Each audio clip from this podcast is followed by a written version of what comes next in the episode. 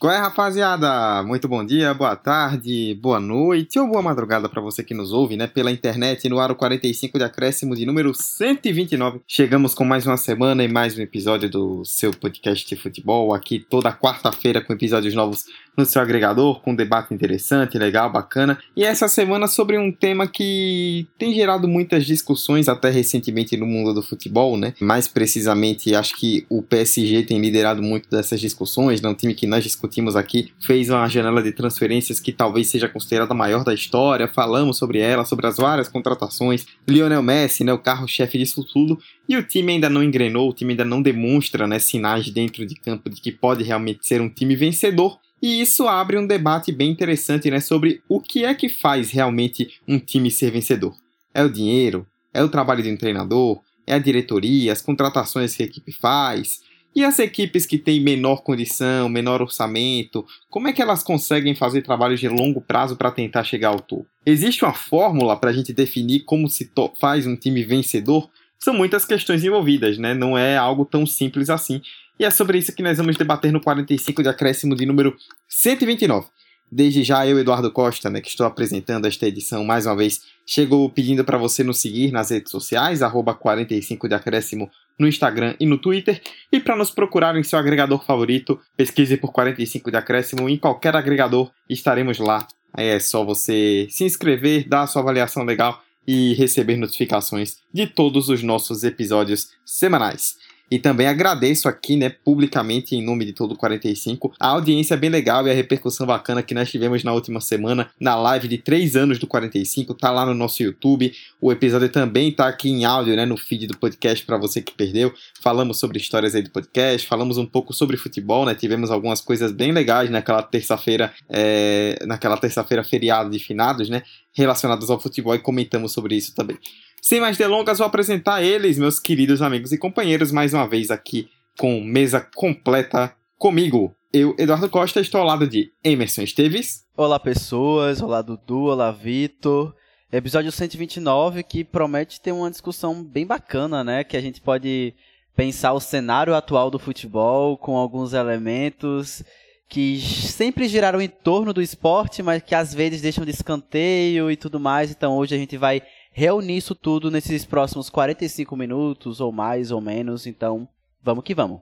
E também comigo, ele, Vitor Santos. E aí, galerinha, muito bom dia, boa noite. É, o horário que você estiver ouvindo, não importa. É mais um bom papo. Um papo para entender um pouco como muitas vezes o dinheiro traz a soberba e isso acaba manchando um pouco o caminhar da carruagem de alguns times que fazem histórias negativas por aí. Bicho, eu tô impactado com essa introdução de Vitor, viu? Filosófico, né? Filosófico. É, rapaz. Não sei nem o que dizer depois dela, a não ser que vamos começar o episódio 45 de acréscimo 129 a partir de agora.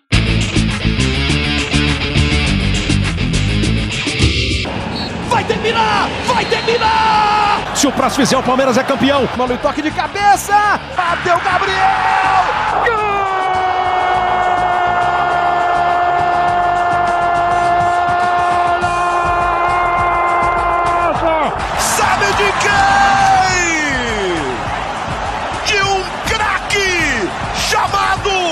45 de acréscimo. Como eu citei na introdução, né, muito desse debate em relação ao futebol europeu tem sido puxado recentemente por conta do PSG, né? Um time que fez contratações aí bombásticas, mesmo sem gastar horrores de dinheiro na janela, montou uma super equipe ali, né? Aquele time que no videogame é o time perfeito, digamos assim. Mas na vida real a coisa não tem dado tão certo e apesar das vitórias, o PSG não tem convencido, não tem dado sinais de ser ainda um time consolidado com esse elenco atual. Já se falam em alguns problemas de montagem, apesar de tantas contratações e etc. E isso lidera um debate, Vitor, sobre o que faz um time vencedor. E acho importante a gente começar com esse primeiro tópico, e aí eu jogo para você, para falar justamente dessa questão do dinheiro, né? Tanto na Europa, se a gente for citar o próprio caso do PSG, ou até mesmo Manchester United, ou aqui no Brasil, se a gente pegar, por exemplo, o Flamengo nesse momento atual, Palmeiras até algum tempo atrás, né? Até antes de 2020. É, equipes que são endinheiradas, equipes que têm muitas condições ali de, de fazer grandes investimentos, que muitas vezes fazem esses grandes investimentos, que mostram que realmente o dinheiro é capaz de formar grandes equipes, mas que são grandes equipes que nem sempre convertem em resultados, né? Mostrando que, e aí quero que você disserte sobre isso, que você acha, pelo menos na minha visão, que nem sempre o dinheiro acaba sendo tudo na hora de você montar um time que vai ganhar. É, Dudu, é, a gente tá talvez na era mais capitalizada do, do futebol. A gente teve recordes e recordes na última década de contratações, de investimento e de dinheiro injetado em clubes pelo mundo todo, inclusive aqui no Brasil. Só que ao mesmo tempo, dinheiro não é tudo. Dinheiro talvez seja um meio de você chegar lá. E outra, outro ponto importante que eu acho fundamental a gente destacar é que cada caso é um caso. Cada clube tem as suas razões e os seus motivos para ter entrado em algum, em algum problema e meio que impedido de chegar lá onde a expectativa é, mostrava que poderia chegar. E assim, você citou casos de PSG, de Manchester United, de Flamengo, Palmeiras, e novamente, cada caso é um caso. E, mas é interessante a gente pensar é, como o futebol ele veio moldando de um tempo para cá. No século passado era muito comum a gente ver times campeões que eram times de estrelas, times de grandes ídolos de vários clubes até hoje. O Flamengo teve a sua geração e foi marcada por isso. O São Paulo de Tele Santana, Tele Santana teve sua geração ali na década de 90 e foi marcado por isso. É, e vários outros clubes brasileiros também. O Palmeiras lá atrás na, na década de 50. E, enfim, e são times que tiveram, foram marcados por conta do seu elenco de grandes jogadores, grandes estrelas, só que teve ali o seu período da, da hegemonia. E depois dali houve altos e baixos, houve quedas para a segunda divisão, houve crises financeiras absurdas. E isso novamente mostra que. É... E recentemente a gente percebe que esses times tiveram investimento de dinheiro, tiveram um, um, capital entrando por N razões, aí você pode ter capital por um patrocinador específico, como foi o caso do Palmeiras, um capital por uma gestão que conseguiu é, capitalizar de várias vertentes o, o, o, o dinheiro do time que entra para o futebol, como foi o caso do Flamengo. Aí nessa hora não tem o certo e não tem o errado. Existem várias formas e cada um faz como quer bem entender, só que obviamente dentro do, das partes legais e tudo mais. E assim, antigamente se a gente tinha muito esse elenco, tinha muito foco de contratar aquele jogador craque, tinha muito aquele away todo quando montava um time bacana, como foi o caso do, da Parmalat no Palmeiras, que chegou, trouxe grandes jogadores e deu resultado. Também houve, houveram times que tiveram um, um, um investimento no elenco, mas não houve resultado, como foi o caso do Flamengo depois que Romário chegou. E enfim, Futebol nunca vai ser uma, uma conta exata, mas a gente está percebendo alguns caminhos interessantes que dá para assim destrinchar e perceber que é um caminho cada vez mais tendencioso a acontecer. E aqui no Brasil, pelo que eu me lembro agora e que eu vou citar, é o caso do CAP, que a gente pode citar no início dos anos 2000 com um investimento em seu CT, no seu estádio, e a partir daí a gente tem um movimento que é investir além da, das quatro linhas, além dos personagens que fica dentro de campo. E a gente teve o Cap como um, um desses protagonistas, teve outro time também, só que eu não estou lembrado aqui agora. É, o próprio São Paulo fez isso é, antes mesmo de chegar a Tele Santana na década de 80, de 90. Foi também um time que começou esse movimento. É, enfim, tiveram outros times e hoje a gente tem outros grandes exemplos, como por exemplo o Fortaleza e o Bragantino, que talvez seja é, o principal exemplo nesse, nessa temporada que a gente está vivendo. São times que não têm o seu elenco recheado de estrelas, mas fazem sucesso por conta da sua gestão, por conta das alternativas que acham para investir. E assim, o dinheiro é uma parte, mas não é a, o resultado, não é o, o X da questão. Porque você tem dinheiro, mas você tem várias alternativas para investir hoje em dia. E a gente percebe que muitas dessas alternativas vão dar resultado sim. A gente tem times que investem no centro de treinamento, a gente tem times que investem hoje, preferem investir em escolinhas, em olheiros para pegar jogadores de outras escolinhas pela América do Sul, e isso já rende bons anos de títulos. O próprio Cap novamente é um exemplo disso, o Cap que há uns 3, 4 anos briga, briga por título e consegue gerar próprios bons jogadores dentro do seu elenco. É... E a gente tem também o, o famoso centro de inteligência, que há um tempo atrás já é muito falado dentro do departamento de futebol de muitos clubes. E é interessante pensar, é, é muito massa a gente ver como também o futebol tem se tornado cada vez uma ciência. É, tem utilizado muito de ciências para poder achar o sucesso. E isso permite, obviamente, que muitos times de menor expressão, muitos times que não têm tantas estrelas assim no seu elenco, conseguem gerar bons rendimentos, conseguem chegar ali perto de algum título, conseguem até beliscar alguns títulos importantes e acaba meio que diversificando essa chave do sucesso que hoje é o talvez o título do tema que a gente tem hoje. Mas é isso, é, é, é tudo envolve dinheiro, obviamente, porque como eu falei, o futebol está cada vez mais capitalizado, só que a gente consegue ter essa variação, a gente consegue ter essa diversidade de, de, de, de investimento mesmo em vários setores que muitos clubes fazem. E, novamente, o Fortaleza e o Bragantino hoje é um dos grandes exemplos, porque enquanto Palmeiras e Galo, enquanto Flamengo e Galo esse ano investiram em grandes jogadores, o Bragantino investiu em analista de dados. Obviamente, tiveram jogadores ali que chegaram, importante, e que eles têm também uma filosofia de contratar jogadores não tão badalados, jogadores mais novos, para depois acabar rendendo, é, até para os cofres do clube, um retorno financeiro, como foi o caso do Claudinho. Mas eles conseguem criar dentro do, do próprio clube ali uma fonte de grandes jogadores, de grandes times, mesmo sem grande estrela. E recentemente a, o Bragantino contratou o Benjamin, que era o um cara que fazia coberturas de formação, de modelo de jogo do Flamengo. E muito e é engraçado que muito quem acompanha ele, quem acompanhou ele, eu acompanhava ele, ele tinha um grupo no Telegram. É, muitos torcedores do Flamengo falavam: Meu Deus, cadê a diretoria do Flamengo para contratar esse cara para ficar lá dentro? Porque é isso, é uma ciência que cada vez está mais popularizada. O cara que estuda futebol, o cara que permite é, dar alternativas para o time, independente do treinador que está lá dentro. E aí o Bragantino foi e conseguiu dar esse tiro fora da curva, trazer esse cara e, obviamente, pode dar certo, pode dar errado, mas isso é, uma, é um caso à parte. É, mas é uma alternativa muito interessante que esses times que acabam correndo por, por fora da, da, da pista ali das contratações, da estrela, acaba fazendo. E assim, como essa contratação de analista de dados, de centro de inteligência, de construção de CT, de, enfim, departamento de futebol, tudo isso, do mesmo jeito que tudo isso pode dar certo e errado, também pode dar certo e errado é, você sair contratando grandes jogadores badalados. Eu acho que essa discussão a gente tem que ter um pouco de cuidado para não soar determinista. Principalmente quando a gente coloca o dinheiro ou o fator financeiro enquanto a única saída para se obter sucesso no futebol. Eu acho, como o Vitor pontuou bem, que ter uma gestão financeira saudável, você ter uma, uma produtividade, né? É, com a sua gestão de finanças ok, isso possibilita muito o caminho para o sucesso. Fato.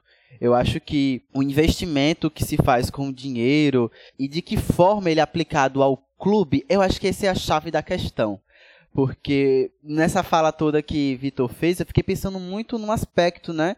Investimento em três fatores: base, eu acho que a gente passa por um, um processo, na verdade, de investir em crias da base, investir na molecada, para não depender apenas de contratação e pensar também numa revenda.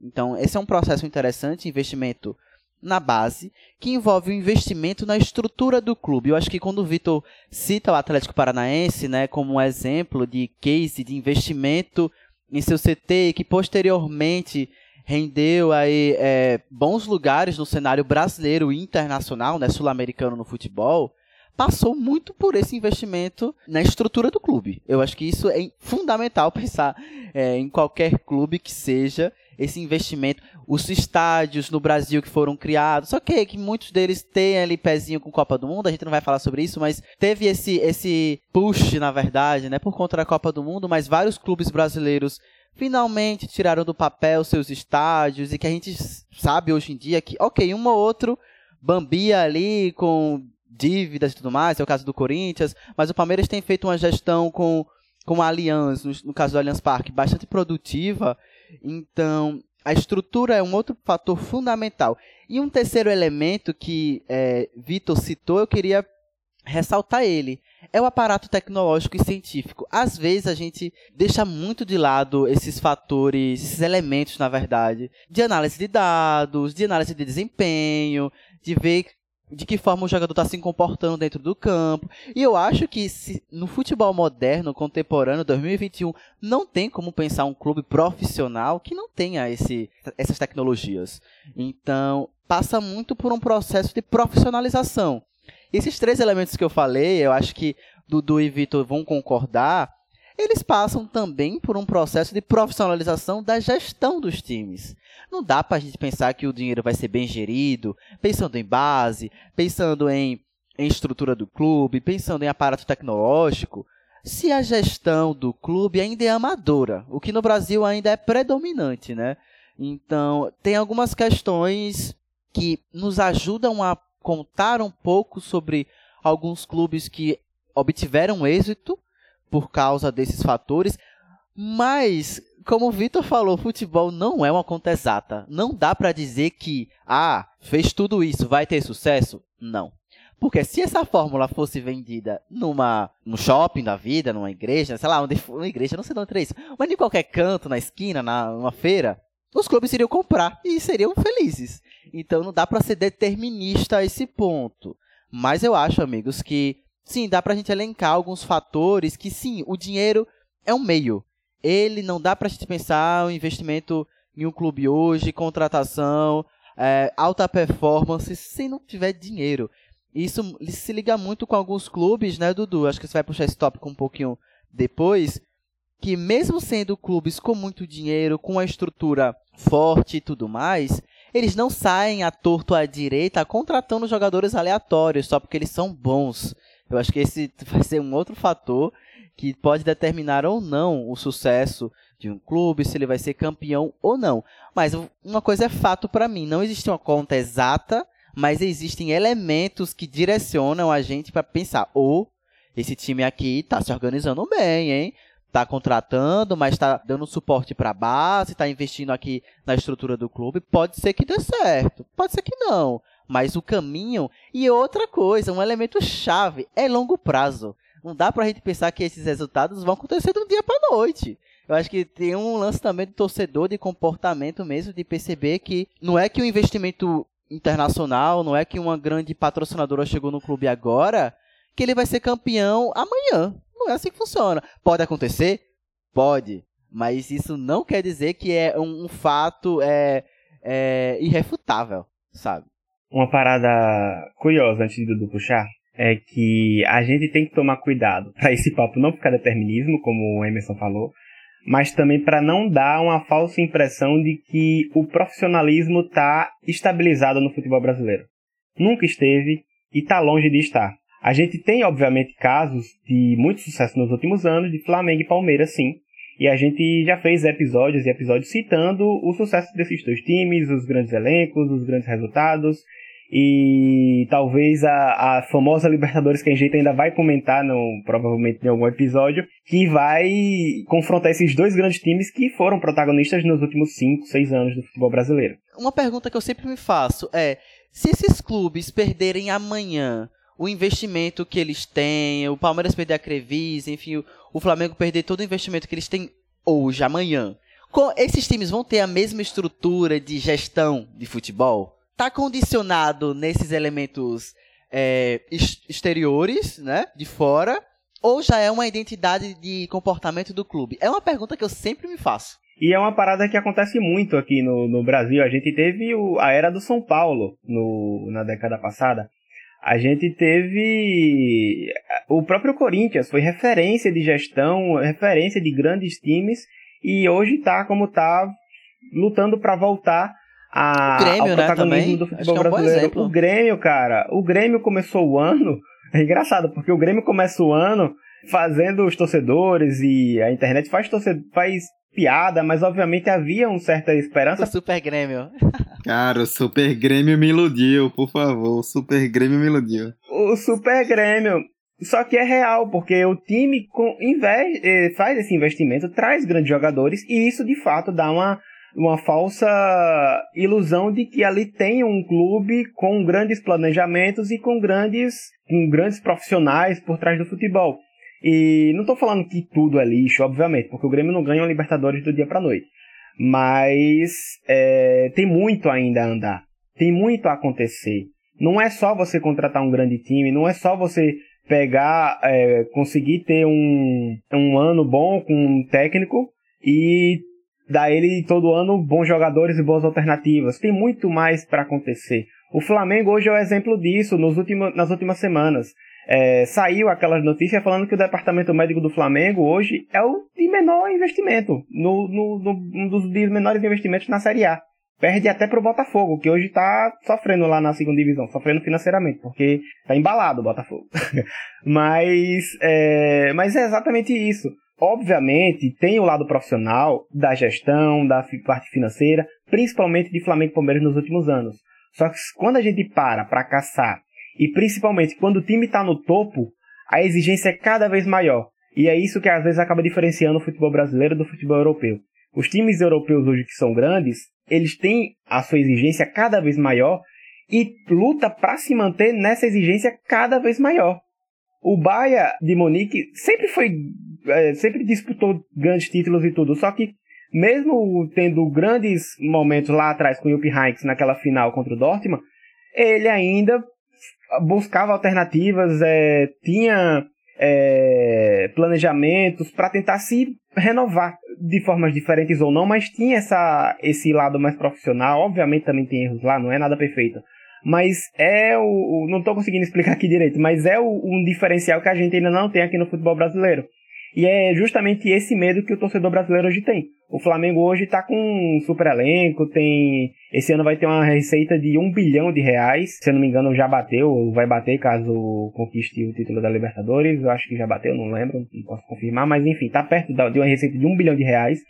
É, o Palmeiras a mesma coisa, é um time que foi campeão da Libertadores passada, pode ser bicampeão esse ano, só que de uma hora para outra pode dar tudo errado e desmontar justamente pela falta de profissional. E uma coisa muito importante, é, eu não quero ser é, crítico de gest, desse modelo de gestão, mas uma coisa muito importante que acaba influenciando isso aqui no futebol brasileiro é os conflitos de, dire, de diretorias.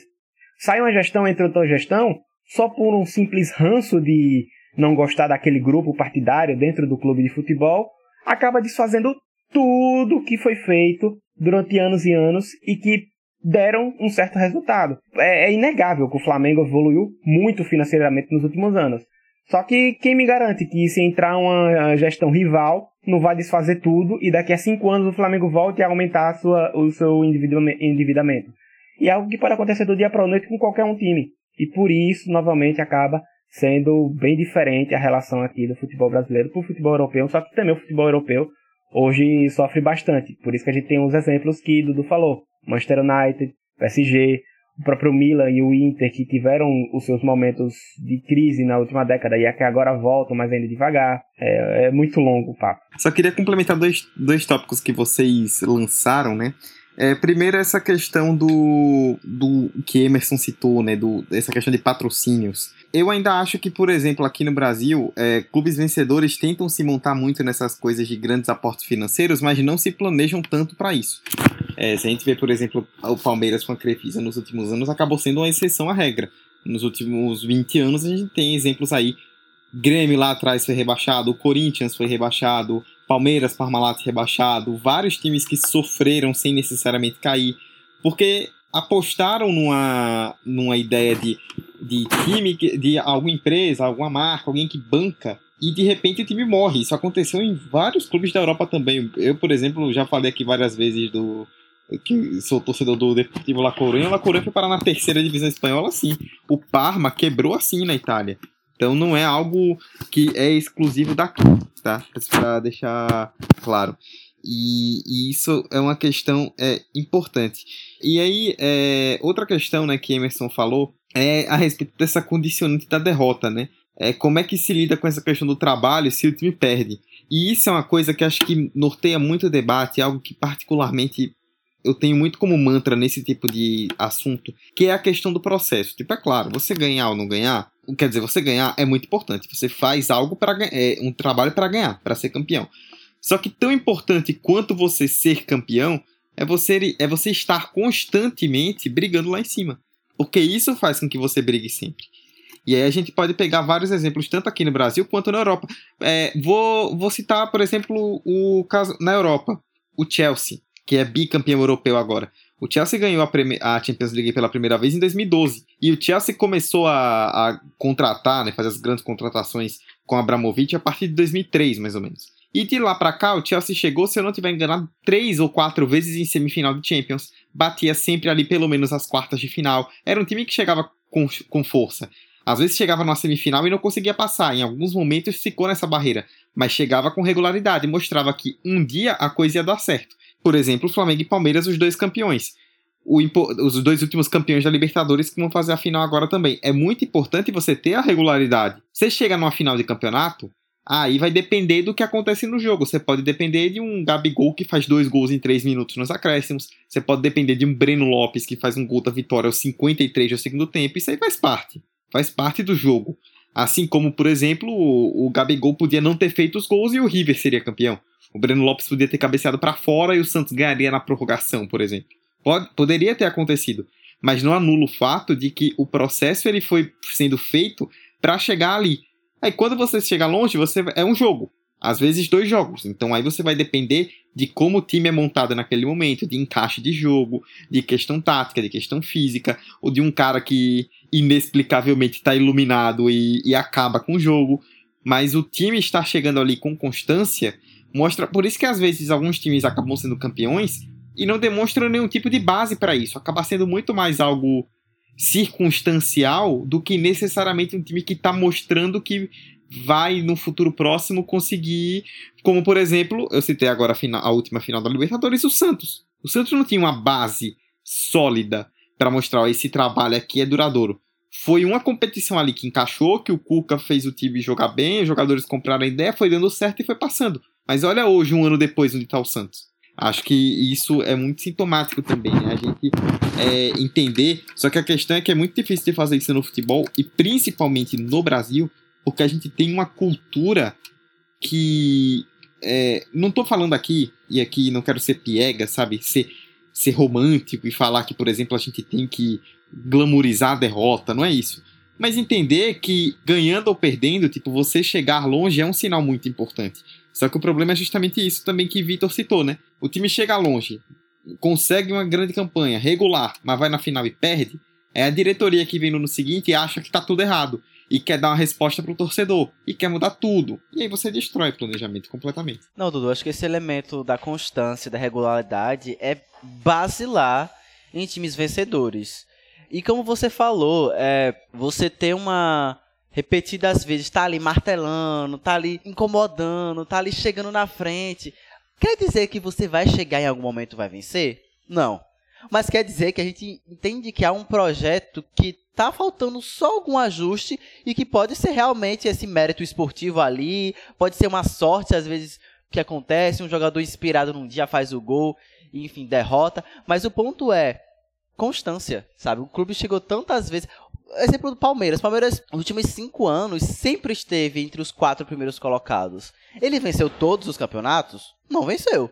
Mas venceu alguns deles. Então, eu acho que isso mostra também um, dá uma, um aporte de segurança também, sabe? Pra contratação, para outros aspectos que envolvem o futebol, porque o cara pode olhar, pô, esse time tá aqui por acaso, já tem três anos que ele tá aqui martelando. Eu acho que vou me transferir para esse time. Então acho que também pode ser um atrativo externo, até para captar é, renda e tudo mais, e patrocinador, ter essa mídia e tudo mais, ter essa regularidade, sabe? Não dá para pensar. Um outro exemplo que eu penso agora, Dudu e, e Vitor, por exemplo, o Leicester. Quando o Leicester ganhou a Premier League em 2016, a gente comentava, pô, será que foi um caso isolado? Será que o time vai conseguir se manter na parte de cima da tabela? E desde então o Leicester sempre se manteve entre os 10 primeiros. Eu acho que para mim isso mostra um projeto e uma regularidade que coloca o time em um patamar que quem questionava ele em 2016 se ele ia se manter, obviamente, brigar pelo título, aí já é uma outra história, porque realmente aquele, aquele campeonato teve elementos próprios. Mas você manter um, uma regularidade, estar sempre entre os 10 primeiros, isso e brigando por vaga em competição europeia, isso já é ótimo, sabe? Pra expectativa que a gente tinha pro time. Então, sem dúvida nenhuma, a regularidade e a constância são dois elementos fundamentais para se pensar o sucesso de um time ou para se pensar o quanto esse time pode vir a ser campeão ou não. Outra parada importante e que a gente percebe muito no campeonato europeu, na Europa, no futebol europeu, é a questão das escolhas. Como as escolhas lá têm um peso muito grande. E por que eu falo isso? Vamos pegar o caso do Atlético de Madrid.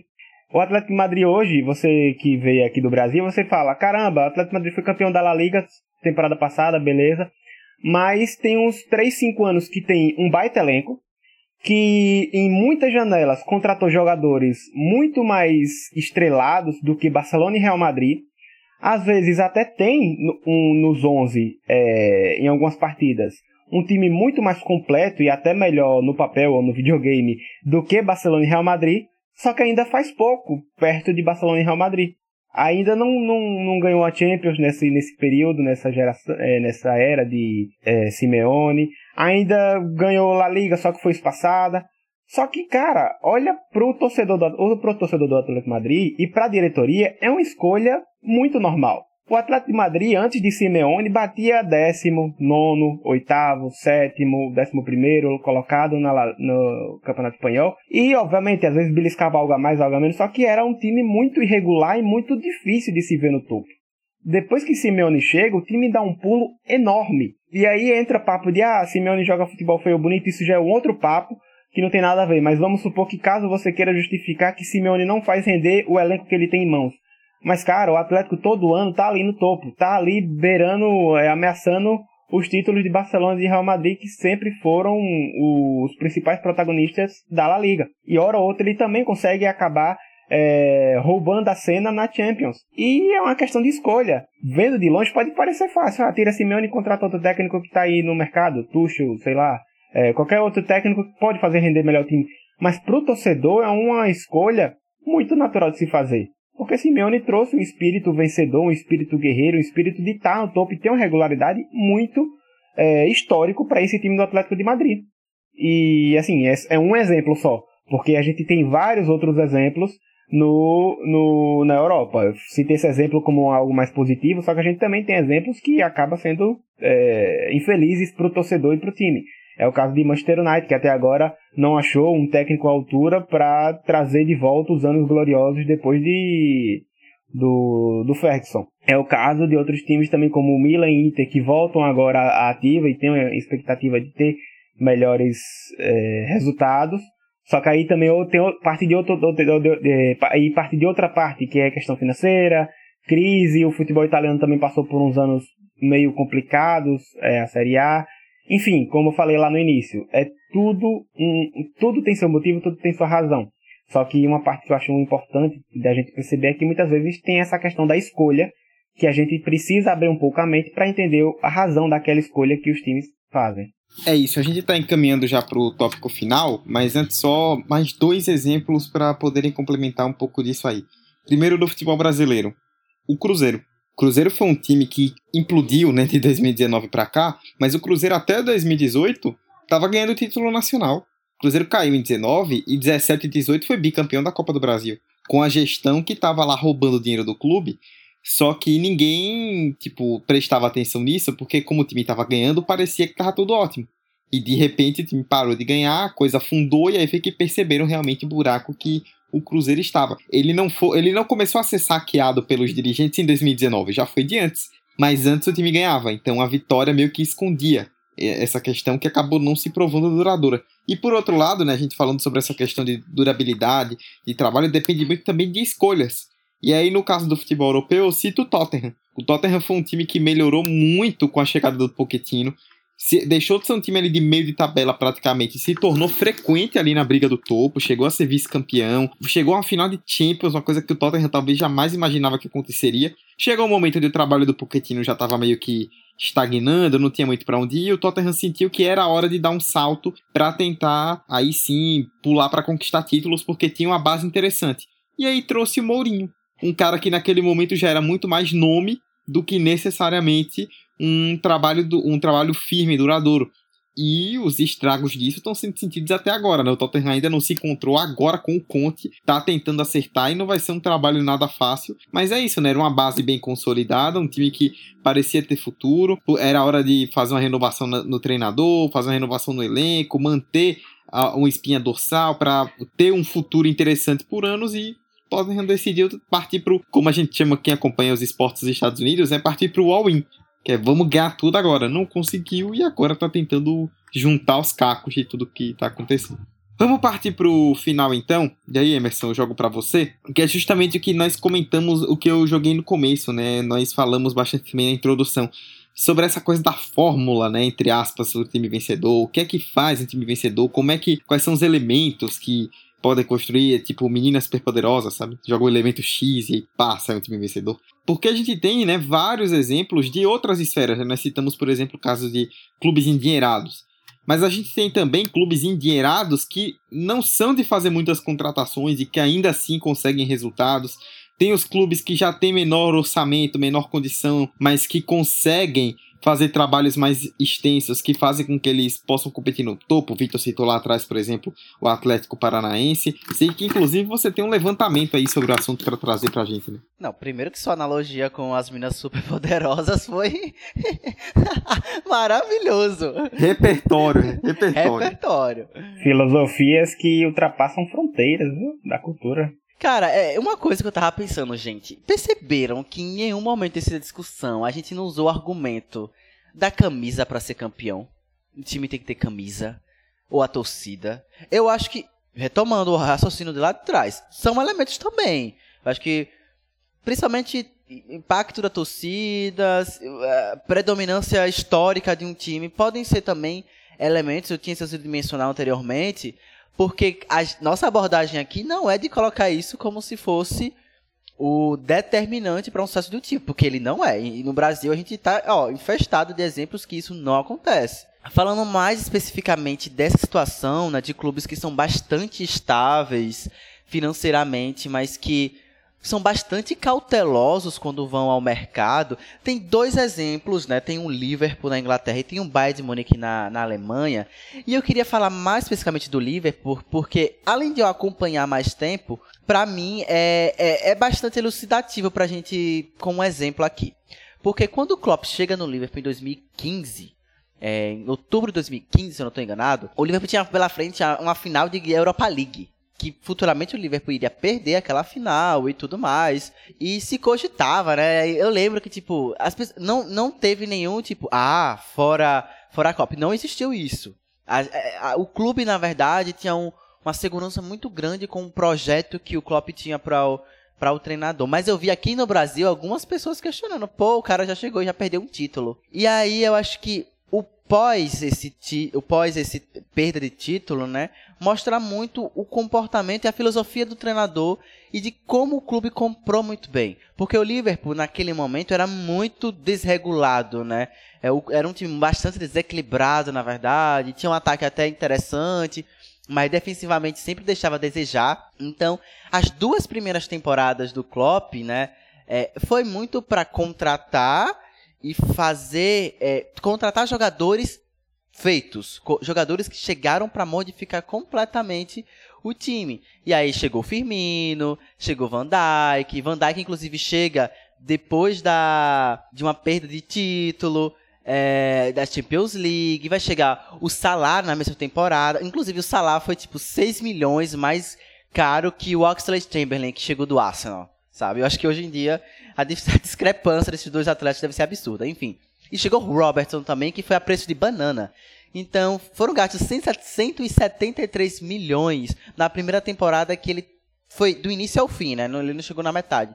tinha chegado na metade, a primeira temporada do início ao fim. E na temporada seguinte, aí veio o Alisson, veio o Keita, veio o Fabinho, veio o Shaqiri, e um montante de 181 milhões.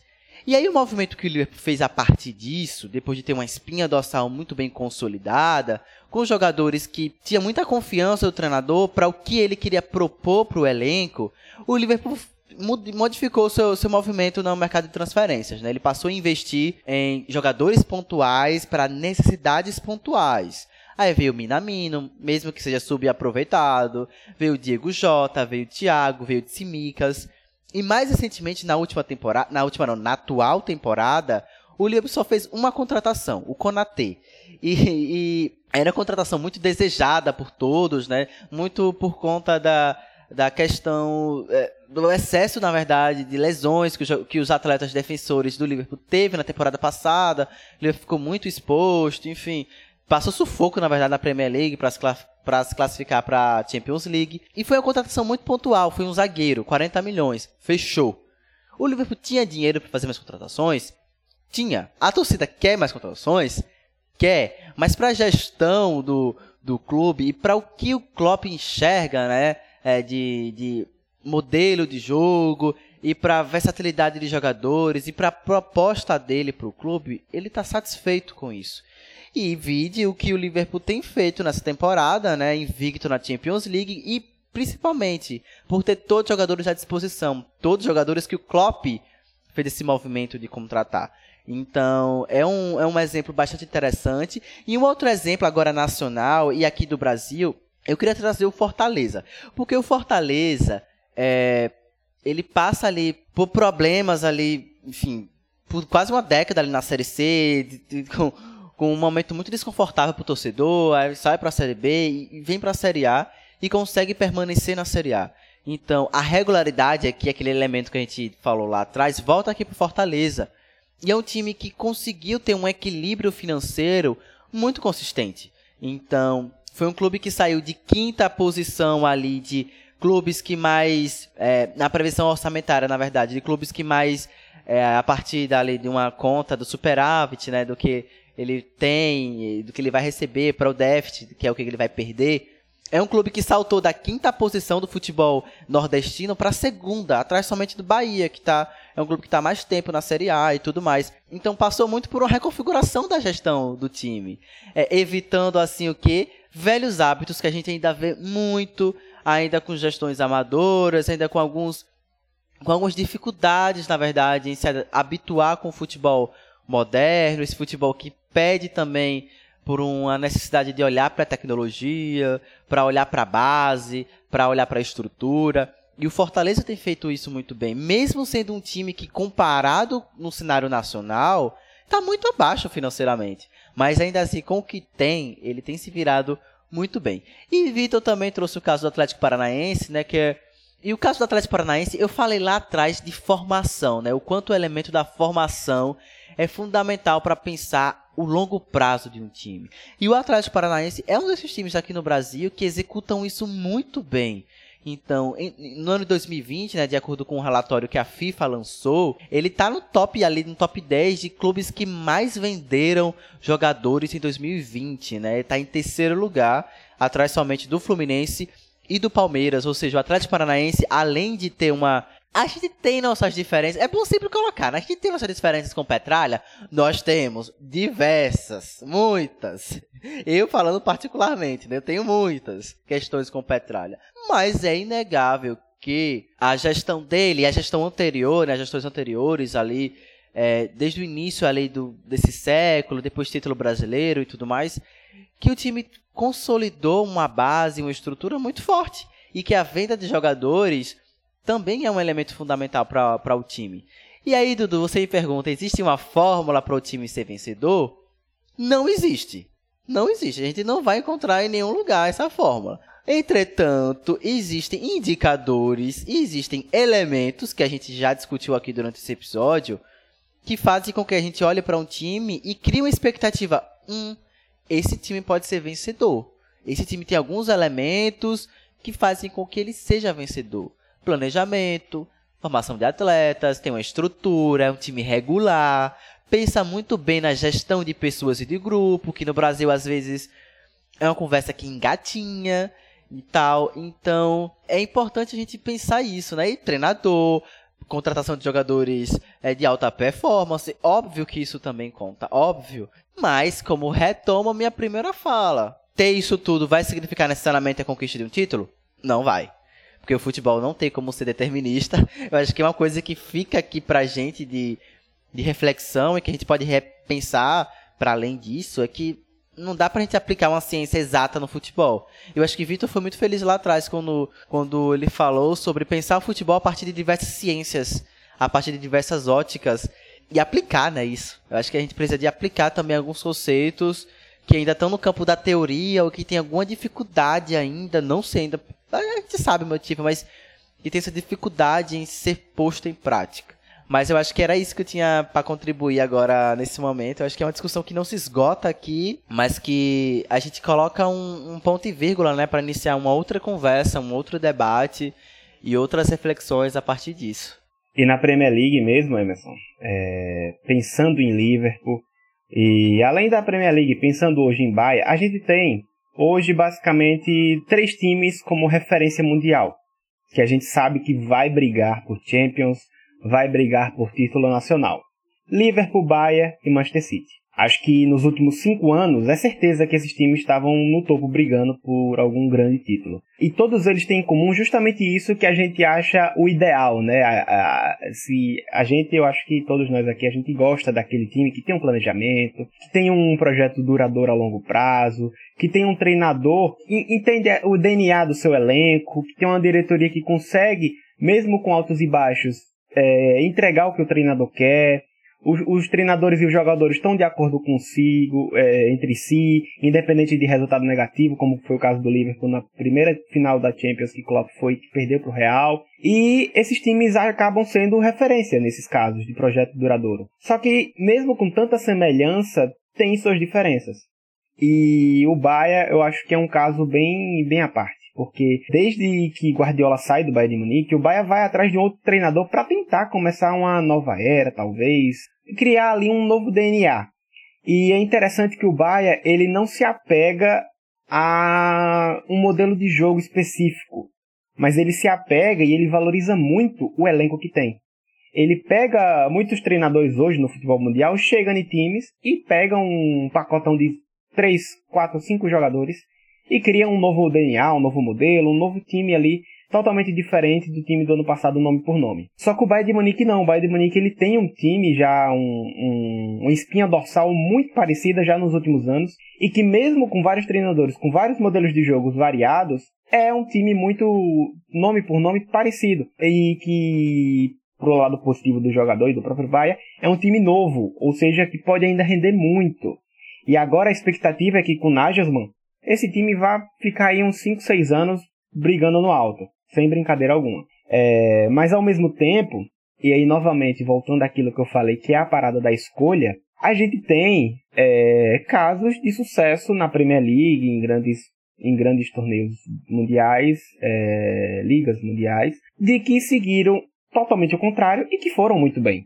E por isso mostra que futebol não é matemática exata. E um caso que me chama muita atenção e que eu vou comentar aqui é o caso do Chelsea. O Chelsea, é, nos últimos. nessa nova era do Chelsea, desde o ano 2000, quando teve um investimento, quando teve a, a nova era de time campeão, que, que ganhou várias Premier Leagues, até chegar a ganhar a Champions, e que acabou ganhando o bicampeonato europeu no ano passado, a gente via um, um tempo atrás, até pouco tempo, um Chelsea que ano após ano trocava seu treinador e trocava 50% do seu elenco. Era um time totalmente diferente do outro. E era um time que continuava brigando ali no topo, ganhava sua Premier League. É... Nessa brincadeira passou Ancelotti, passou Mourinho, passou Rafa Benítez, passou Antônio Conte, passou Maurício Sarri e até chegar em Lampard.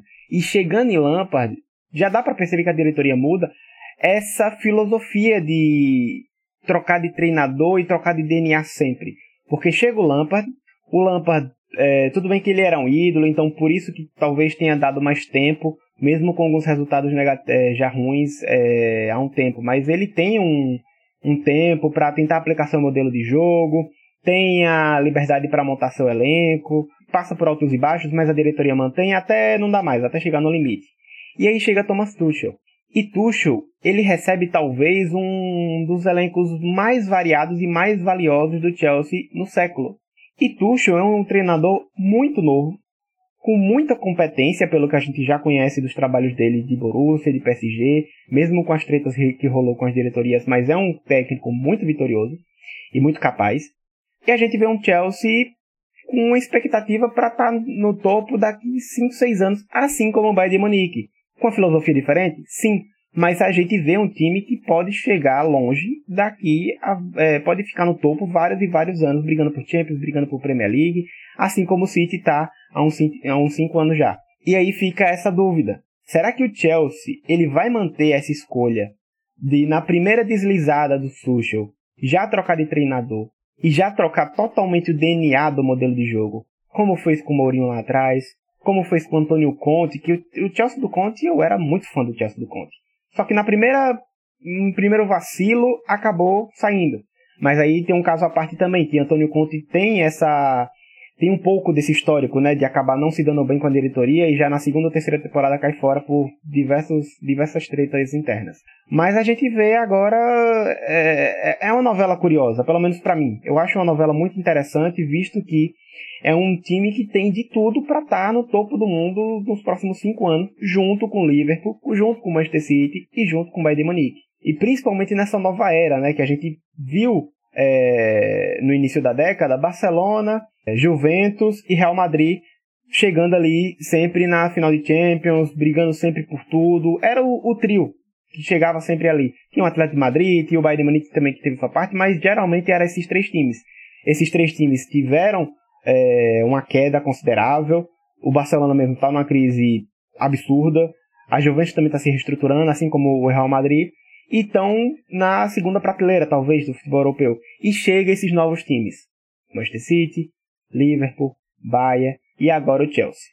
E por isso que eu digo que vai ser uma novela interessante acompanhar esse Chelsea, porque é um time que tem de tudo para ter um futuro nos, um, daqui a cinco anos, muitos títulos, só que é um time que tem um histórico muito difícil de se manter um planejamento de, a longo prazo. É isso, né? Acho que vocês todos aí contemplaram muito bem os pontos que a gente tem para trazer. Tem até outros pontos que a gente nem chegou a citar, por exemplo, o Emerson lembrou bem aqui no chat, né, enquanto o Vitor falava, sobre investimentos financeiros, né? De onde vêm muitos desses investimentos e sobre questão de credibilidade do time, né? Como é que fica essa questão, tipo, a gente vai lembrar do time de forma positiva ou vai ficar sempre falando, ó, oh, mas olha de onde esse dinheiro vem, tipo, até que ponto isso é válido ou não, tipo, tudo isso é um debate muito legal que dá gancho, inclusive, para vários episódios, né? Você vê, temos, por exemplo, agora o Newcastle que nem começou a receber diretamente investimento ainda, né, do fundo saudita, apesar de já ter sido vendido, e já tá gerando muito questionamento, né? Já tem muito, muita gente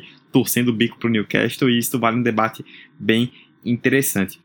Mas só para poder fechar, né? Vitor citou, por exemplo, Chelsea. Outro fator, por exemplo, que pode influenciar bastante e certamente influencia é o próprio ambiente da equipe, né?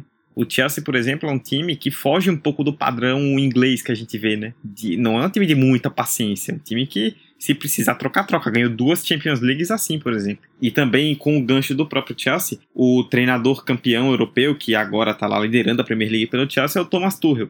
Thomas Tuchel era o técnico do PSG antes do Thomas Tuchel, o Naemery era o técnico do PSG. E os dois saíram do PSG com imagem queimada, tratados como péssimos treinadores. Muita gente falando, é, esses caras não levam o PSG pra frente, treinadores fracos e não sei o quê. E na última temporada, os campeões europeus foram Thomas Tuchel com o Chelsea e o Naemery com o Villarreal na Europa League. Eu citei o Tottenham, que chegou numa final de Champions. O Pochettino era tratado como uma das grandes mentes do futebol europeu. Agora o Pochettino é um lixo porque não tá fazendo o PSG render. Ou seja, o PSG também é um caso que outros clubes têm de um ambiente externo que certamente influencia bastante. O próprio Tuchel deu uma entrevista recentemente falando que no PSG ele, além de treinador, teve que fazer um cargo ali de relações públicas, que tinha que lidar com pai de jogador, com imprensa e tudo mais, e questões de vestiário que atrapalhavam o time. Então, Às vezes tem isso, né? O time tem muito dinheiro, tem treinador, que o PSG tem um bom treinador. Porque o time nos últimos anos é um excelente treinador. Tem toda uma estrutura capaz, mas tem um ambiente que não favorece com que a coisa aconteça. Se a gente pensar, por exemplo, o Manchester City é tão rico quanto o PSG, os dois ali são de períodos semelhantes, né, da disparada da riqueza, mas olha o estágio esportivo nos últimos anos que o Manchester City adquiriu e o que o PSG está tentando adquirir. Acho que isso diz muito também sobre como esse ambiente pode influenciar diretamente na construção de um time vencedor. Acho que é isso. É, sem mais delongas, né? Fechamos aí num debate longo, mas bastante legal, com muitas reflexões interessantes. Bora fechar então 45 de acréscimo 129.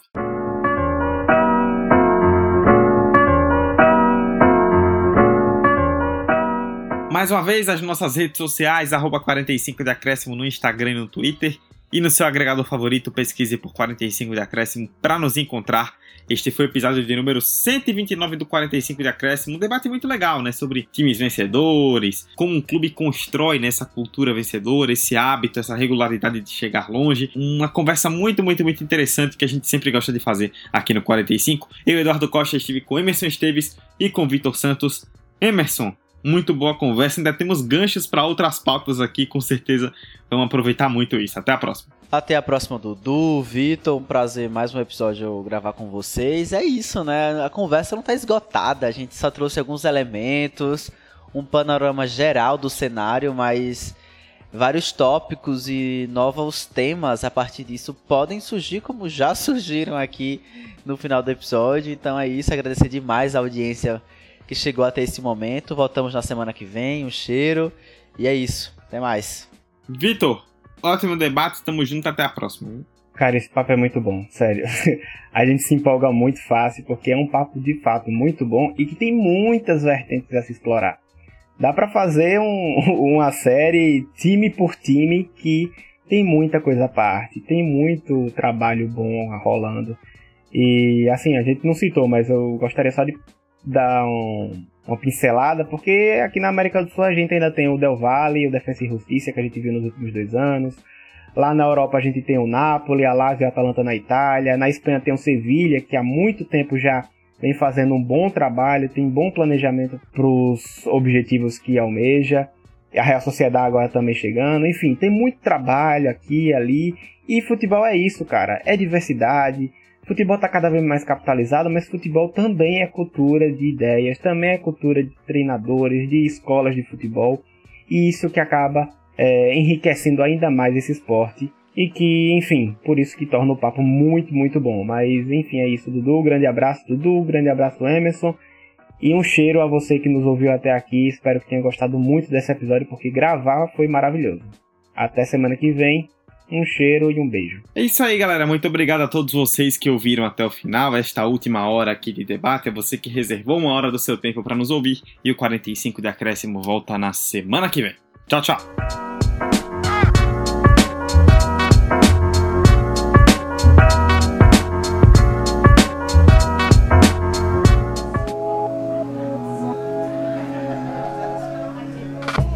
Esse podcast foi editado pela Café Preto Produções Sonoras.